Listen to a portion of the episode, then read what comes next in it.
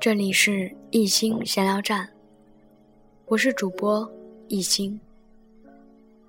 我在小的时候就特别喜欢钢琴，一直梦想着有一架属于自己的钢琴。可那个时候家里的经济条件并不好，能够吃饱、穿暖、有房子住就已经很不错了。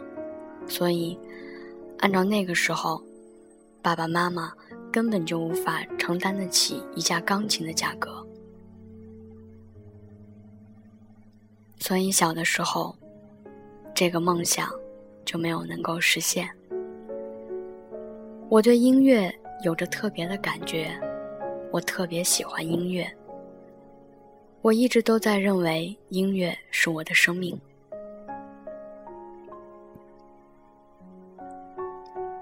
而今天。我在我的闲聊站里边所用的这些钢琴曲，是我从苹果手机里边自带的一个软件，叫播客。我在播客里边关注了一个叫做《钢琴随笔》的专辑，它的作者应该是一个男孩子，因为它的作者叫做罗威。这些钢琴曲都是他原创的。既然他的专辑叫做《钢琴随笔》，他一定是把钢琴作为了一支画笔，在谱写着他自己的人生。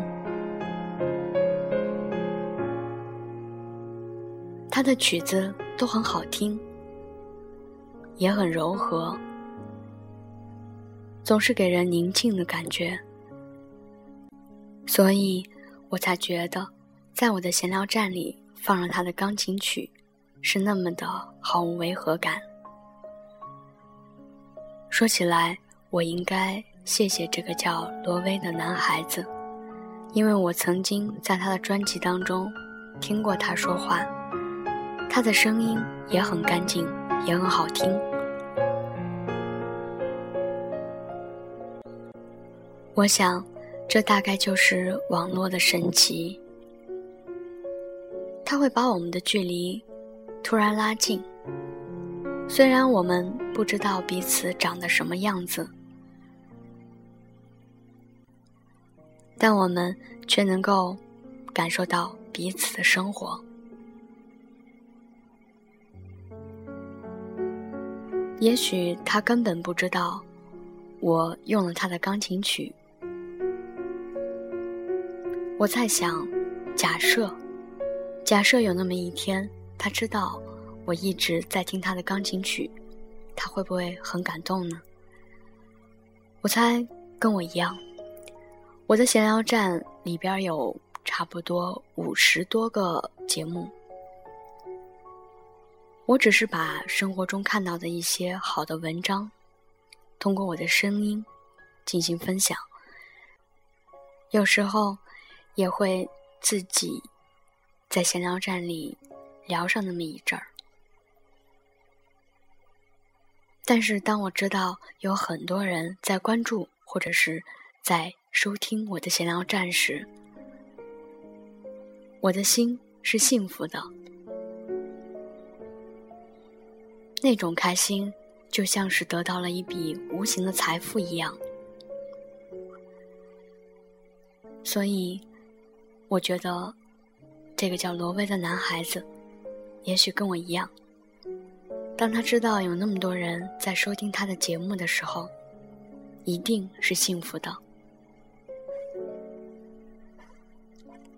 所以今天特别想感谢他，感谢他每天创作着不一样的钢琴曲，而这些不一样的钢琴曲。却带给我不一样的感受。当我在伤心难过的时候，我特别喜欢听他的钢琴曲。我就在猜想，也许他也是一个有故事的人，所以他弹的曲子才感觉有一种韵味。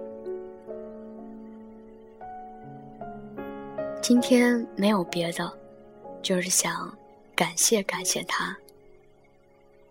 谢谢他用美妙的钢琴声陪伴着我。